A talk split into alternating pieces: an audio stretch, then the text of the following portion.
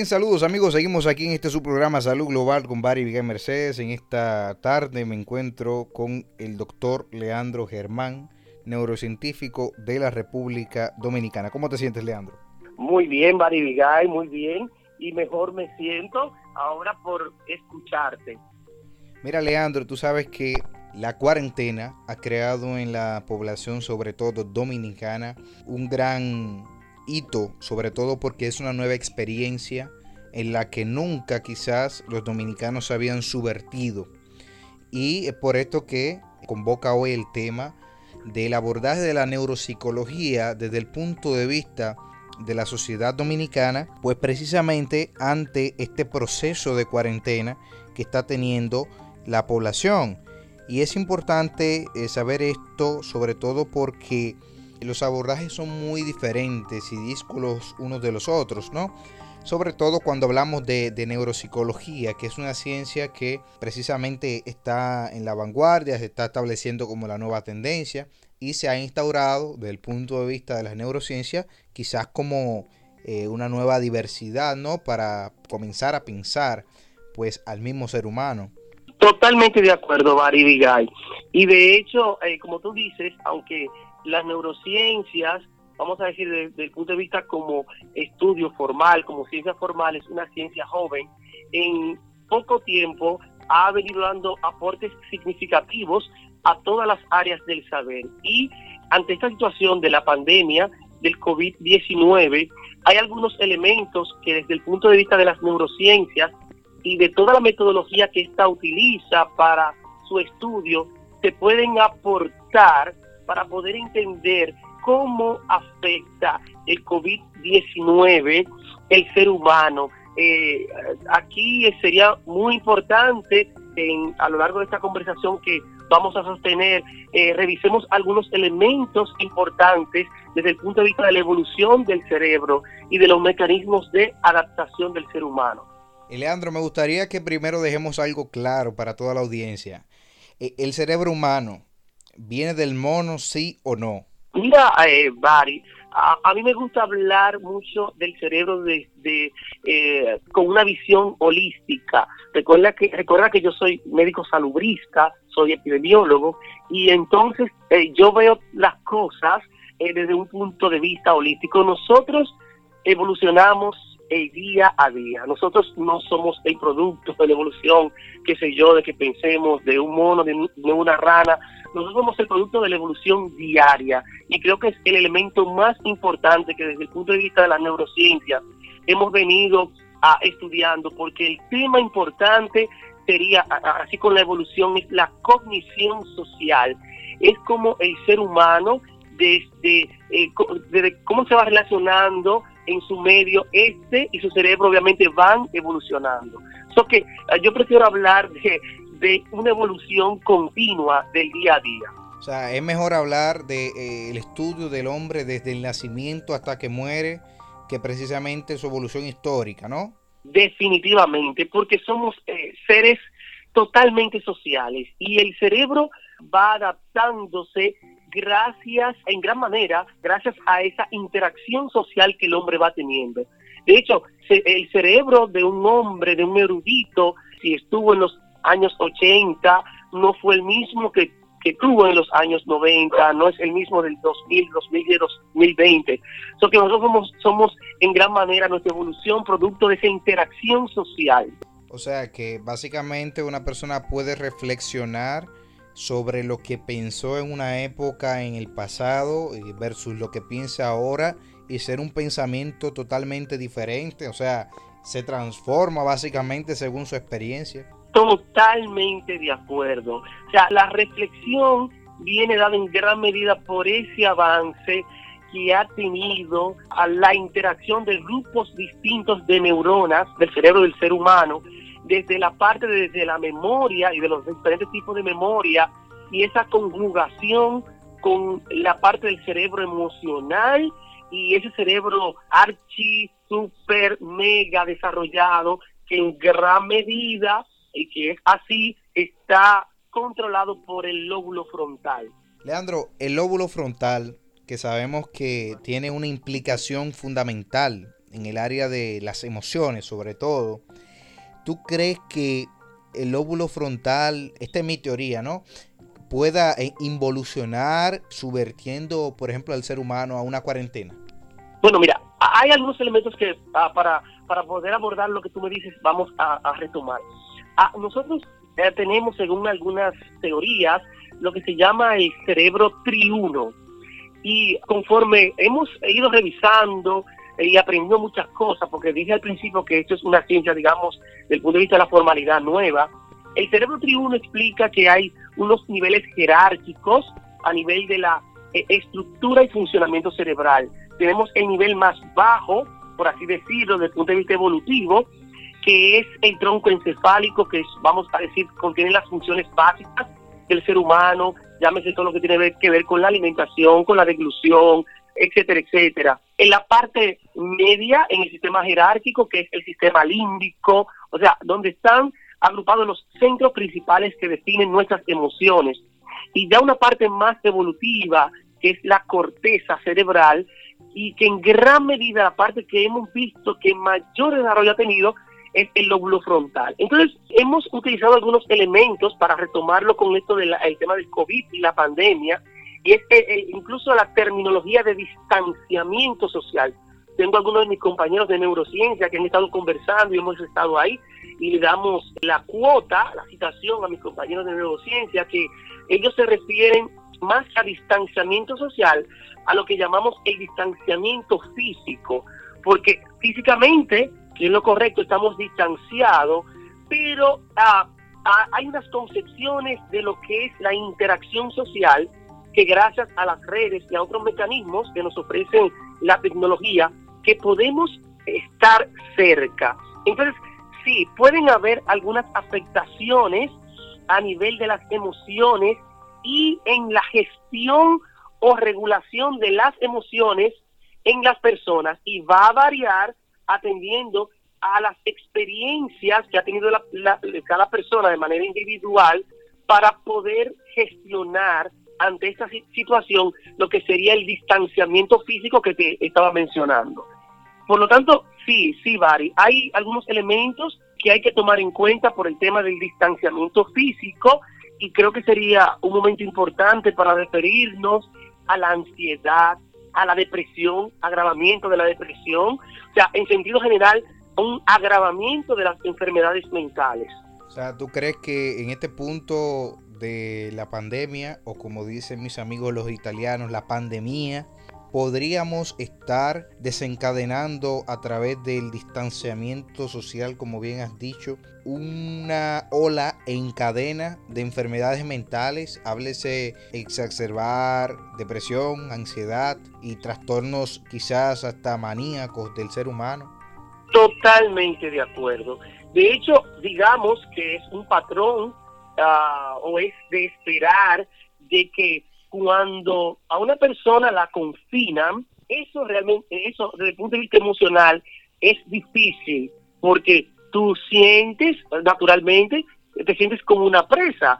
Entonces, ah, cuando tú te sientes así apresado, que no puedes realizar las actividades que normalmente tú hacías, pues eso eh, emocionalmente te carga, te genera estrés, eh, te genera ansiedad, te aumenta el cortisol, aumenta la irritabilidad ante los diferentes estímulos y perdemos esa capacidad de podernos gestionar y a gestionar esas emociones que te mencionaba anteriormente. Entonces, es un elemento importante que se haga un abordaje, no solamente desde el punto de vista de lo epidemiológico, para controlar lo que es esta pandemia del COVID, sino que hay que hacer desde ya intervenciones psicológicas a la población, porque ah, si a muchas personas eh, no los enferme el COVID, lo, van a enfermar de manera importante las enfermedades mentales, que de hecho eh, no es que creo, es que eso va a ser así, y es así. Tú sabes que es interesantísimo lo que acabas de decir, porque he visto estudios de personas que están en aislamiento en prisiones, ¿no? Y no tan solo exacerban quizás una enfermedad mental, sino que la crean a los que nunca han tenido ningún tipo de enfermedad mental esas personas que pues, lo llevan a aislamiento hasta por protección. Entonces, mismo expresidente de Uruguay, Pepe Mujica, quien estuvo un tiempo en aislamiento en sus años de prisión como Tupamaro, pues desarrolló varios trastornos, pero fue yugulado cada uno de ellos precisamente por la lectura, por la literatura. Pero hubo algo que no, que, no, que perdió, que fue la fe. Y me gustaría ver cómo también eh, desde el punto de vista religioso podemos analizar cómo la fe es como un mecanismo escapatorio para las personas en estos momentos de distanciamiento, de aislamiento y de cuarentena, para dejar de pensar en esas cosas que le generan ansiedad y escapan a la fe entonces. En el caso de, Mujica, Mujica escapó de la fe, no escapó a la fe, que es lo que estoy planteando, ¿no? Eh, mira, Bari, obviamente como, eh, digamos, como pichón ah, de las neurociencias, en la que he incursionado hace unos años atrás, no hablaría mucho así de la fe para no incursionar en temas, digamos, religiosos. Ahora bien, sí, hay una serie de actividades que realiza el ser humano que es distinta para cada uno, que le puede ayudar en ciertas situaciones eh, de dificultad cuando afectan sus emociones. Por ejemplo, en algunas regiones tú verás que algunas personas hacen yoga y eso les hace bien. A otras personas hacen otra forma de meditación como el mindfulness. Otras personas rezan otras personas oran, otras personas tocan un instrumento, leen un libro, siembran árboles y naturalmente eso le genera a ellos un mecanismo de escapatoria, pero también le puede producir placer y hacerlos sentir bien. Y esto, si bien es cierto, ayuda a que desde el punto de vista emocional las personas logren hasta cierto punto una homeostasis que le permita subsistir en las situaciones de crisis. Entonces, prefiero hablar de aquellas actividades que hacen que el cerebro logre cierta homeostasis en situaciones de crisis, como sería en esta pandemia del COVID-19. Leandro, ¿cómo no dañar mi cerebro en tiempos de COVID-19? Mira, esa pregunta que tú dices no es difícil de contestar, sin embargo, no podemos mentir. Mira, el cerebro humano tiene un potencial biológico y todo el mundo sabe que el cerebro tiene un potencial biológico. Aquí hay personas que se pueden destacar eh, con mucho estímulo en algunas cosas más que otras, porque el cerebro tiene un potencial biológico. También te hablaba de la evolución del cerebro, ah, que parte en gran medida de esas interacciones sociales que la persona ha tenido, o sea, de la experiencia, de lo vivido. Por lo tanto, hay personas que ya tienen de por sí una experiencia, algunos le llaman esa resiliencia, son más resilientes, han aprendido algunas cosas a, sobrellevar algunas situaciones. Y eso les va a servir a, esos cerebros para que en situaciones de crisis puedan funcionar mejor y puedan seguir hacia adelante.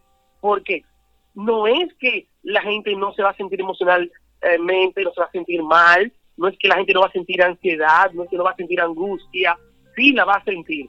Sin embargo, algunos cerebros pudieran estar mejor preparados para esta situación. Por lo tanto, a esos cerebros les irá mejor. Ahora bien, los otros cerebros que tal vez no han tenido la experiencia necesitarán algunos, algunos tips, algunos acompañantes para sobrellevar la situación. Y por eso eh, hace un ratito yo te hablaba de que tenemos que hablar ya no de distanciamiento social, sino de distanciamiento físico, corroborando nuevamente lo que decían mis compañeros neurocientíficos de otras regiones de, de, la, de las Américas, para que se entienda de que Ah, podemos seguir eh, comunicados eh, con las personas que nosotros queremos, que nos hace sentir bien, nos calmaría un poquito la angustia, la ansiedad. Y eso es una de las estrategias que debemos utilizar para en gran medida calmar la ansiedad. O sea que podemos estar cerca de la gente vía internet, utilizando la tecnología para calmar si eso nos causa, nos genera mucha ansiedad. Leandro, ¿cuánto dura eh, un ser humano o cuál es el estimado que un individuo podría durar en cuarentena o en aislamiento o en distanciamiento físico, ¿no? De manera que no sean afectadas pues sus funciones cognitivas del punto de vista quizás hasta emocional, ¿no? Porque es cierto que las emociones son un mundo tan diverso y tan ambiguo y hoy en día sobre todo que vivimos en una sociedad eh, que es volátil, incierta, compleja y ambigua, es cierto que las emociones tienen como esa textura, ¿no? De, de ser ambiguas, pero ¿cómo o cuánto tiempo un ser humano podría durar en cuarentena sin que esto le afecte tanto, ¿no? Porque digamos, ya tenemos dos meses en República Dominicana aproximadamente, pero tú crees que esto, si se alarga a tres meses, cuatro meses, seis meses, un año y todavía no tenemos la vacuna, pueda crear en la población algún tipo de, no tan solo de trastorno claustrofóbico, ¿no? sino de eh, trastornos hasta psicosomáticos. Eh, ah, yo te comentaba, Bari, al inicio de que era irrefutable de que el hecho de pensar de que no habrán sí te decía que ya yo estoy seguro que los hay y tendremos nuestro, brote de enfermedades mentales. Va a aumentar tanto la incidencia como también aumentará la prevalencia de enfermedades mentales a todos los niveles en todos los ejes eh, de la salud mental eh, lo otro es que cuánto es una pregunta difícil de contestar ah, hay sí tenemos datos tú sabes, de los campos de concentración nazi y se ha perdido, tú sabes, mucho de la, de la literatura que tenemos, de lo que hemos aprendido, de los cuales eh, tenemos muchos códigos de ética y de bioética que en otro momento pudiéramos, eh, sería bueno que tuviéramos algún tipo de acercamiento para recordarle eso a las personas. Lo importante es recordar y pensar a cómo viven muchos reclusos ¿eh? eh en los centros de, ah, digamos, de mejoramiento cuando son metidos a la cárcel por alguna situación. Fíjate que ellos presentan diferentes patologías. Eh, algunos eh, tienen manifestaciones eh, clínicas típicas y podemos hacer diagnóstico a través de los ejes psiquiátricos.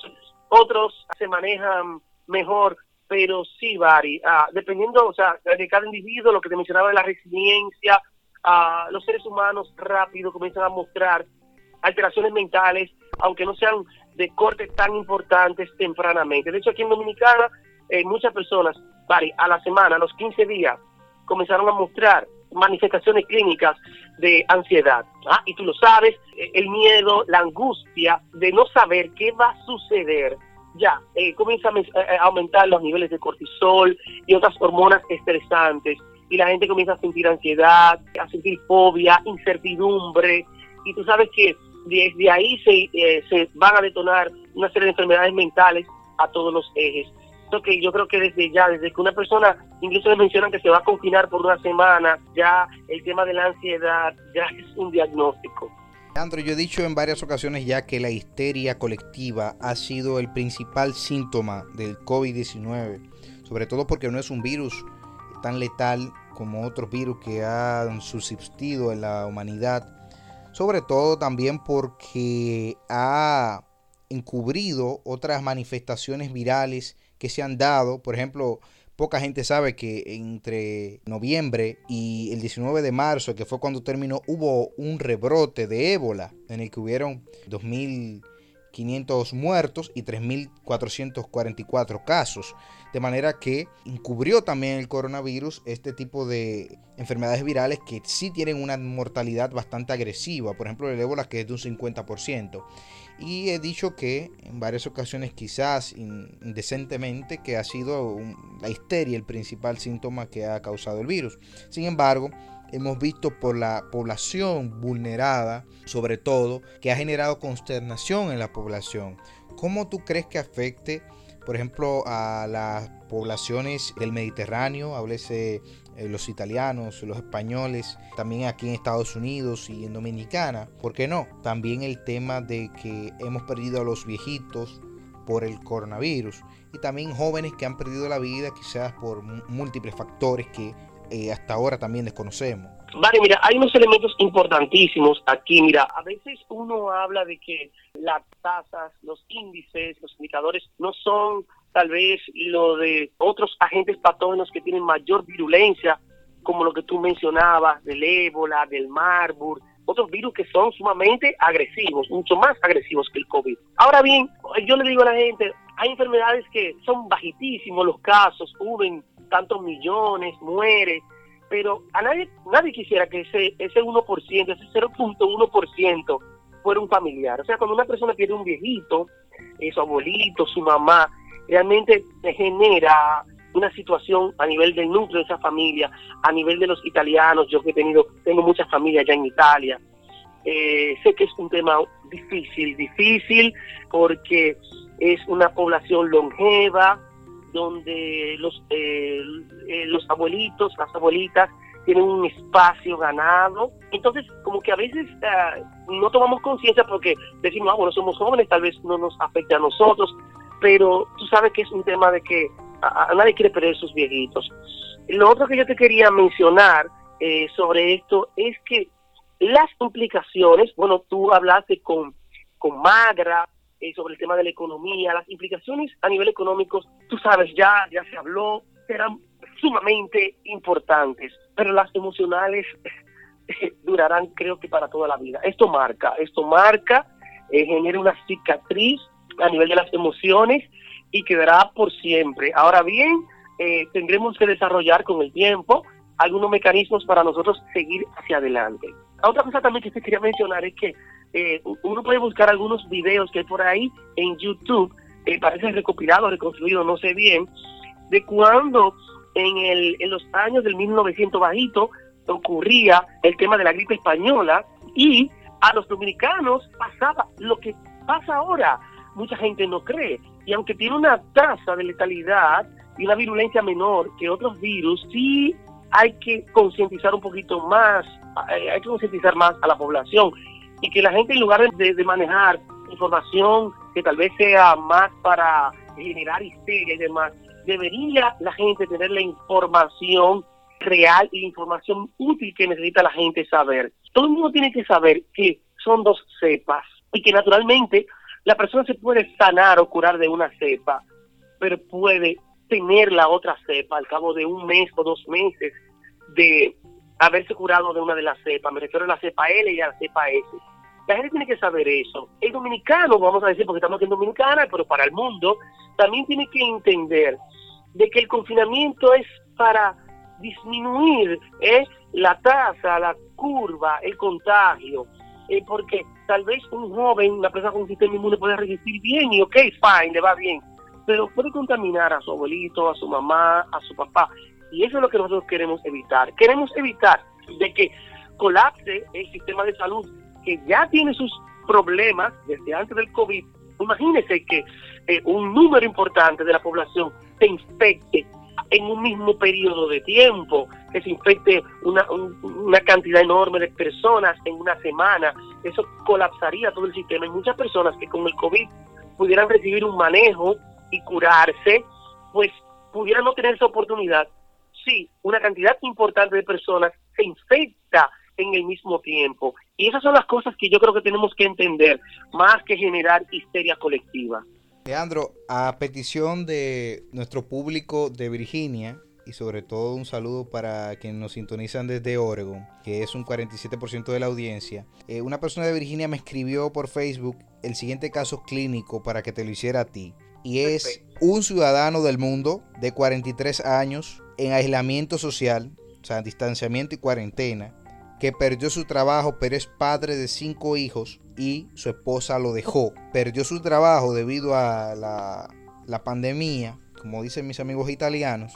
¿Qué una persona debe de hacer en ese momento eh, tan vulnerable de su existencia? Sobre todo porque estamos hablando que es el padre de cinco hijos, pero también perdió su trabajo y encima de eso está en cuarentena. O sea que no puede trabajar. Sí, te entiendo. ¿Qué recomendaciones tú le das a esa persona? Mira, Bari, hay dos mecanismos importantes, por ejemplo, desde el punto de vista del cerebro. Uno se extingue o uno es creativo. Tenemos que ver la vida de una manera positiva. ¿Qué cosas podemos hacer? ¿Qué cosas eh, tenemos que analizar? ¿Qué podemos hacer para nosotros salir hacia adelante? Naturalmente, como en otros momentos de dificultad de la vida, que hemos tenido que ser creativos, ahora nos toca ser más creativos. Dependiendo del lugar donde la persona se encuentre eh, y las relaciones que tenga, lo primero es que analice qué posibilidades tiene para poder conseguir lo básico para sobrevivir. En ese es un momento de pensar en qué cosas básicas yo necesito para poder sobrevivir.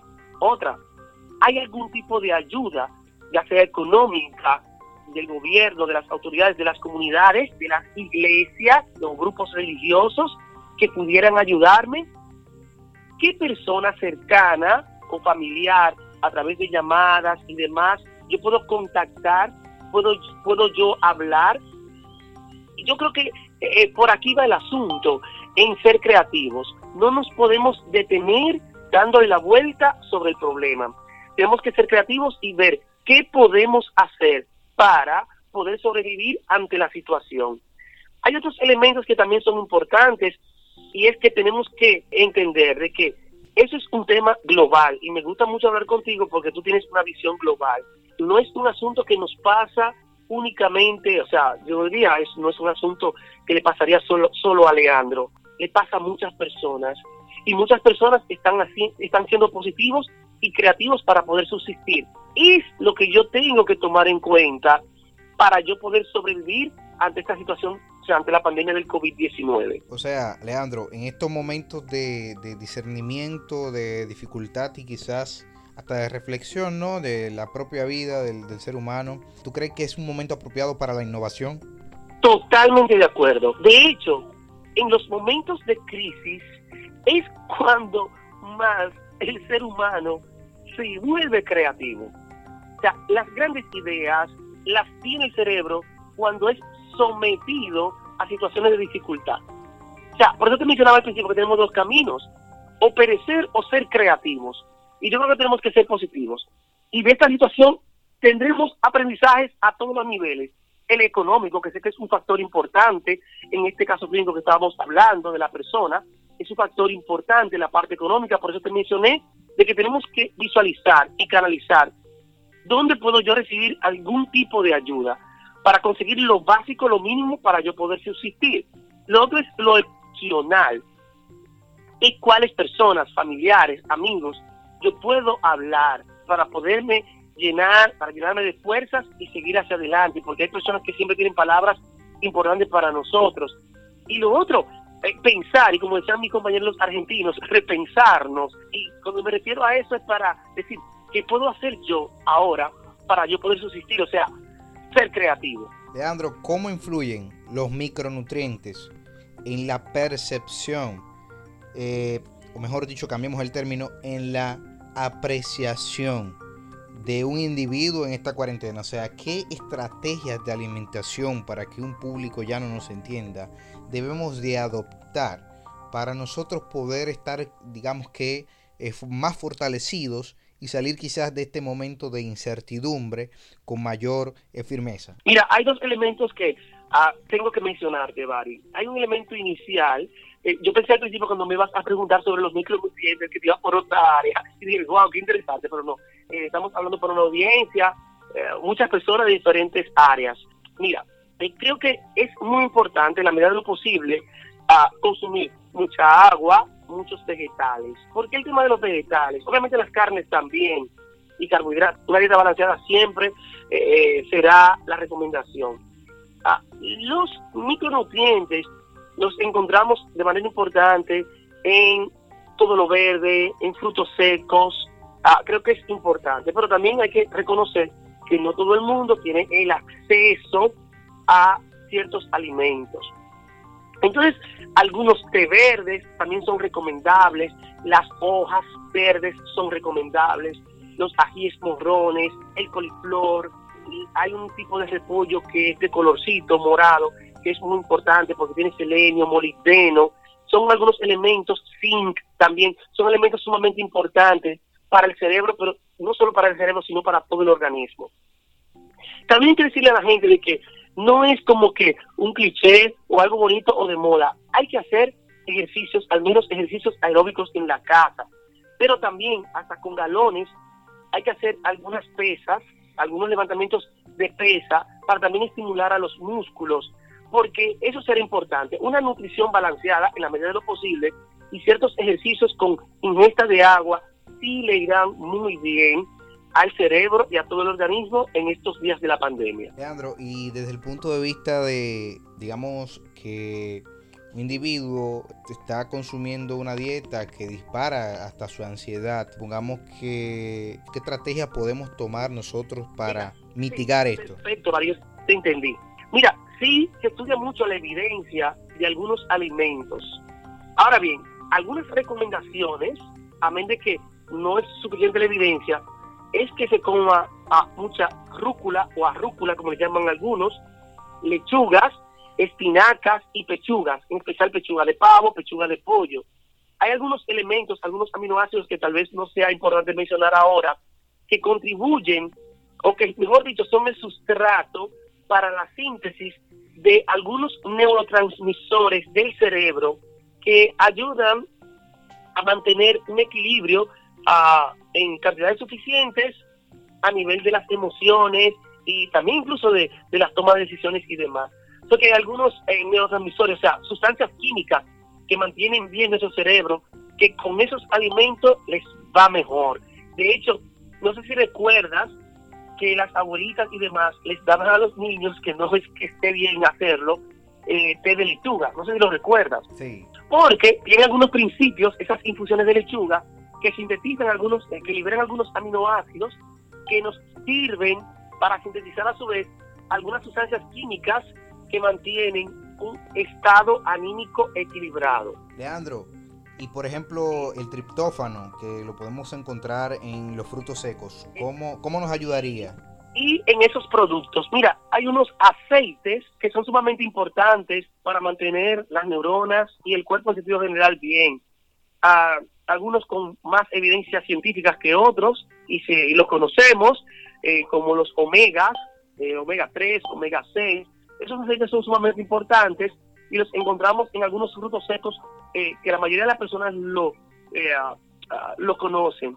Ahora bien, ah, me gusta mucho el tema de algunas hojas, por lo que tú mencionabas del criptófano, yo me refería realmente a él, porque es una base importante para esos químicos que te decía que el cerebro necesita para mantener un equilibrio y así poder mantener un estado anímico adecuado. Te mencioné tres elementos importantes. Eh, hemos mencionado algunas actividades que ayuden a la gente a conseguir tranquilidad, eh, dependiendo de los grupos, si quieren orar, si quieren rezar, si quieren hacer yoga, si quieren hacer mindfulness. Eh, eso va a depender de cada persona, de cada cultura, de cada grupo. Mencionamos hacer ejercicios aeróbicos y algún ejercicio que, que haga que el músculo trabaje un poquito y lo pueden hacer desde su casa y lo otro que hemos mencionado como elemento importante es la alimentación adecuada. Hay que recordar que hay ciertas evidencias que los alimentos muy, muy, muy cargados de manera desequilibrada en carbohidratos y los azúcares en exceso pueden afectar las funciones cerebrales. Casi siempre están asociadas a irritabilidad, además de que tú sabes de que es un factor importante en la aparición y también en el agravamiento de enfermedades como diabetes y otras enfermedades cardiovasculares. Eso que tres elementos, mecanismos de relajación a través de la oración, meditación, yoga, etcétera, etcétera. Hablamos de los ejercicios y hablamos de una alimentación balanceada y que tomaran muy en cuenta esos aceites naturales como los frutos secos y eh, los vegetales. Leandro, ya para terminar, ¿cómo protegemos nuestro cerebro? Porque ya hemos hablado de cómo proteger nuestro cuerpo en sentido general del COVID-19, sobre todo en términos de barreras físicas, háblese mascarillas, lentes, guantes, lavado de manos, eh, ya se están utilizando las, eh, los pasillos de ozono, los túneles de ozono en varias ciudades, incluyendo Santo Domingo y Santiago, que fueron instalados para proteger al menos 24 horas el cuerpo humano luego de una terapia de ozono, de 20 segundos al menos de, de ozono, ¿no? Pero nuestra mente, Leandro, sabemos que hasta un año después del COVID-19 la gente va a seguir eh, quizás teniendo el miedo y temor sobre todo de seguir con los gestos de amor, cariño y afectividad, el trato de besos, dar la mano. Va a haber cierto recelo en cuanto a eso, sobre todo para prevenir el contagio de COVID-19. ¿Cómo protegemos nosotros nuestro cerebro? Porque ya hemos hablado mucho de barreras físicas. Los elementos que te mencioné son elementos importantes para el cerebro. Ah, y ya creo que no tenemos que mencionar lo de los ejercicios y demás. Son estrategias importantísimas para proteger el cerebro. Entonces, la, otra parte es, hay que reflexionar, hay que aprender de las situaciones. Recuerda que esto es algo nuevo, nosotros eh, conocemos de pandemia por lo que hemos leído y hemos estudiado, estamos ante una situación nueva, por lo tanto, todos iremos alcanzando alguna experiencia. Ahora, hay cosas que hay que tener en cuenta, y es que para que nos vaya mejor, tenemos que tratar de que la solidaridad nos toque a y que seamos solidarios. Eh, no es un tema de, de nosotros, es un tema del colectivo social. En la medida en que nosotros hagamos las cosas bien, nos sentiremos mejor y las cosas saldrán mejor. Esto no será hasta el 2021, me refiero a lo emocional. Yo te decía que esto marca al ser humano y que atendiendo a, a cómo cada ser humano se maneje, podrá salir mejor o tal vez no tan bien de esta situación, hablando en términos emocionales. Que yo creo que aquí lo que hay que reflexionar y que la solidaridad nos toque a todos. Bueno, Leandro, gracias por estar con nosotros. Vale, sí, un placer. Yo espero que tengamos otra oportunidad para tocar algunos elementos puntuales sobre la pandemia y sobre algunas estrategias de manejo para hacer estos cerebros más resilientes ante la pandemia del COVID-19. Tenemos que crear los lunes de neurociencia. Yo creo que sí, pudiera ser una buena idea. Bueno, señores, gracias por estar con nosotros en este su programa Salud Global con Barry y Mercedes. Nos vemos en la próxima.